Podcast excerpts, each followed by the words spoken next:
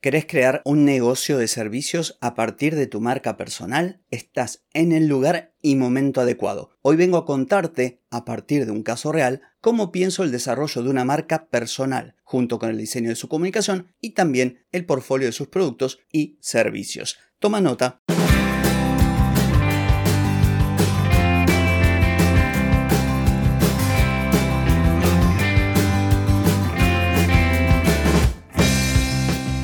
Bienvenida y bienvenido a Marketing para Gente como Uno. Soy Carlos Malfatti, consultor de marketing y nos encontramos otra vez para hablar de marketing, emprendimiento, redes sociales, contenidos, publicidad y todo lo que tenés que saber para llegar a más personas, captar más clientes y vender más en Internet atenti, que arrancamos. Hoy es viernes 8 de septiembre de 2023, estamos en el episodio 1324 y vengo a hablarte de diseñar un negocio de servicios basado en marca personal. Pero antes te pregunto, ¿quieres mejorar tus ventas, contenidos, redes sociales o publicidad? Deja de perder tiempo, dinero y energía en acciones que no dan resultado y comienza a vender con estrategias, metodologías, contenidos y publicidad. Escribime ahora mismo a clientes arroba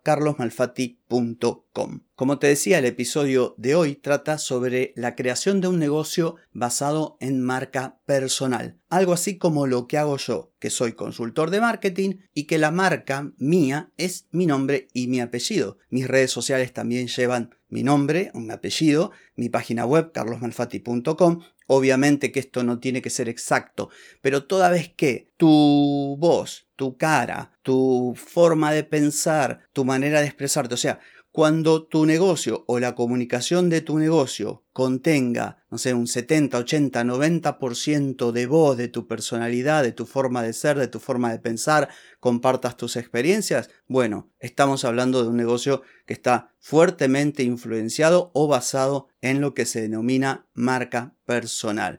¿Y por qué lo digo de esta manera? Bueno, porque podría ocurrir también que sea una marca de fantasía, pero que vos estés dando la cara y te muestres y no sé qué. Termina siendo en definitiva también un negocio de servicios de marca personal. Suponte que tenés, no sé, una inmobiliaria que se llama Inmobiliaria Prados Verdes, pero estás todo el día vos, dale que dale, creando contenido y en definitiva la que trae clientes a la inmobiliaria sos vos por tu personalidad, por los contenidos que creas y bueno, eh, casi que es una marca personal. Por eso digo que hay eh, casuísticas en la que el límite es bastante difuso, porque tiene mucho más que ver con la comunicación y con quién y cómo se pone al hombro el negocio. Esto sale un poco de la teoría clásica de la marca personal, pero aplicada a, la vida de todos los días y a ejemplos reales, bueno, puedo darte miles de estos. Así que bueno, ¿qué es lo que haría? Imagínate que vos, no sé, tenés una profesión o te dedicas al diseño o sos abogada o abogado, sos contador,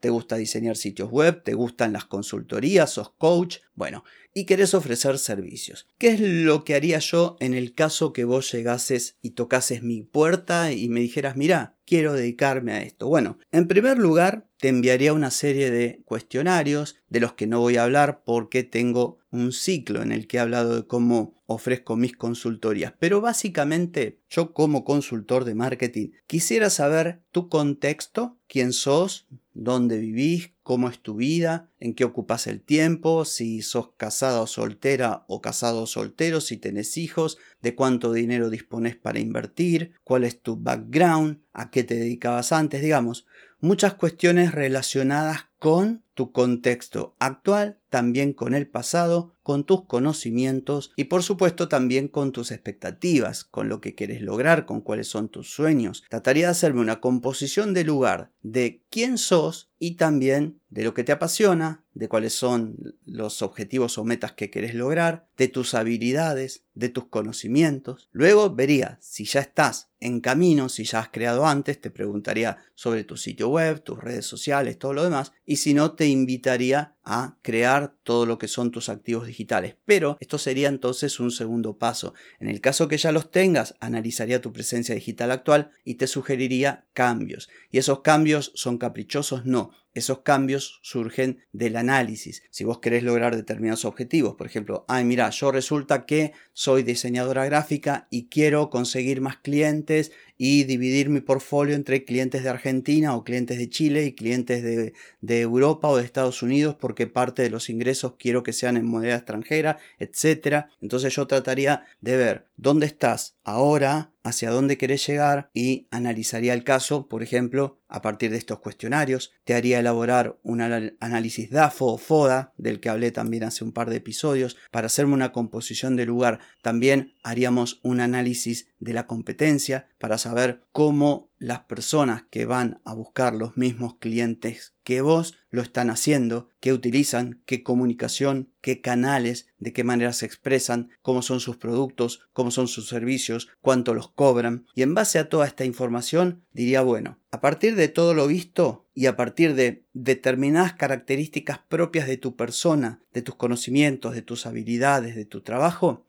podemos decir que podrías posicionarte en este lugar y diferenciarte de esta manera. Suponte que en la etapa de análisis descubrimos que vos tenés una habilidad especial para la comunicación en video, sería parte de la estrategia que creases contenido en video. En el caso de que se te dé bien escribir, sería quizás redactando en un blog o creando un podcast o todo a la vez o poner peso sobre uno de estos canales y tipos de contenido. Suponte que al hablar de tus habilidades, volviendo al ejemplo de una diseñadora que quisiera conseguir clientes, descubrimos que tenés una experiencia basta en diseño editorial. Entonces quizás nos enfocaríamos más en el diseño editorial. Pero si también a la par tenés habilidades de comunicación, sos didáctica explicando, también podríamos ya ir pensando en diversificar y crear una línea de ingresos a partir de cursos e infoproductos. Por eso es fundamental primero hacer todo el análisis del contexto, de la competencia, tratando de definir, establecer o descubrir las ventajas competitivas o esas competencias distintivas a los efectos de que tu posicionamiento y diferenciación pueda ser algo realmente potente de cara a otras ofertas que hay en el mercado. Una vez que tenemos eso y que hemos definido cómo te vas a parar ante el mundo, qué es lo que vas a decir, ahí debemos establecer lo que se denomina un sistema de comunicación. Decir, bueno, ahora vamos a crear la propuesta de valor, vamos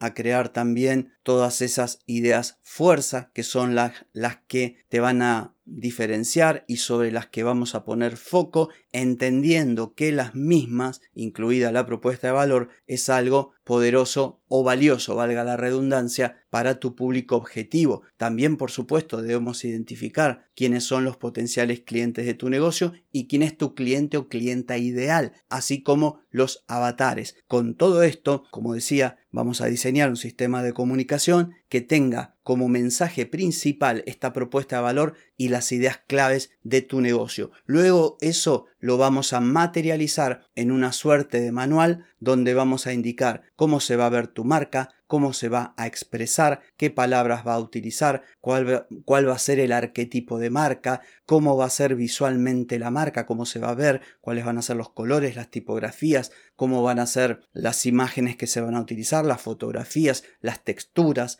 luego lo que tiene que ver con el manual de identidad verbal, cómo va a hablar la marca, qué palabras va a utilizar y qué palabras no va a utilizar y a partir de ahí esto se bajará a un plan de contenidos que tendrá que llevar en esencia todos estos mensajes que son los más importantes del negocio. Añadido a los mismos todo lo relativo a contenidos que busquen conectar, que busquen vender, que busquen informar, que busquen educar. Obviamente todo esto si la estrategia lo manda. Por supuesto que estoy siendo genérico, porque dependiendo cada caso, cada contexto, cada una de estas ventajas competitivas, estableceremos un posicionamiento y una diferenciación propia. Pero en general la idea es trabajarlo así. Previo a esto, mira, me había olvidado, tenemos que definir un producto, un servicio que va a ser lo primero con lo que vas a salir a la cancha, de modo que puedas generar ingreso de la forma más rápida posible. Entonces, resumiendo, primero analizo quién sos, cuál es tu contexto,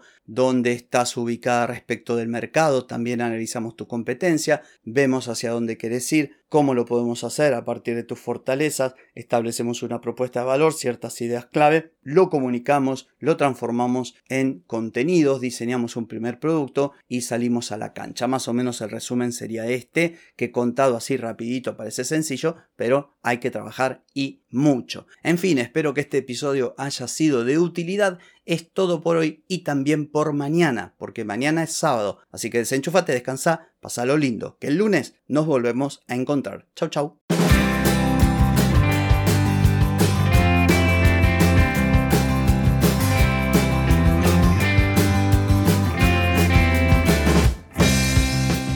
Amigas y amigos, todo lo bueno llega a su fin y este episodio no es la excepción. Si te gustó, déjame 5 estrellitas en Spotify. ¿Querés vender más? Reserva hoy mismo tu consultoría por videollamada. Deja de perder tiempo y dinero y comenzá a vender con estrategias, metodologías, contenidos y publicidad. Escribime ahora mismo a clientes y reserva tu lugar. Hey, ponete en acción, que el tiempo, el tiempo no perdona.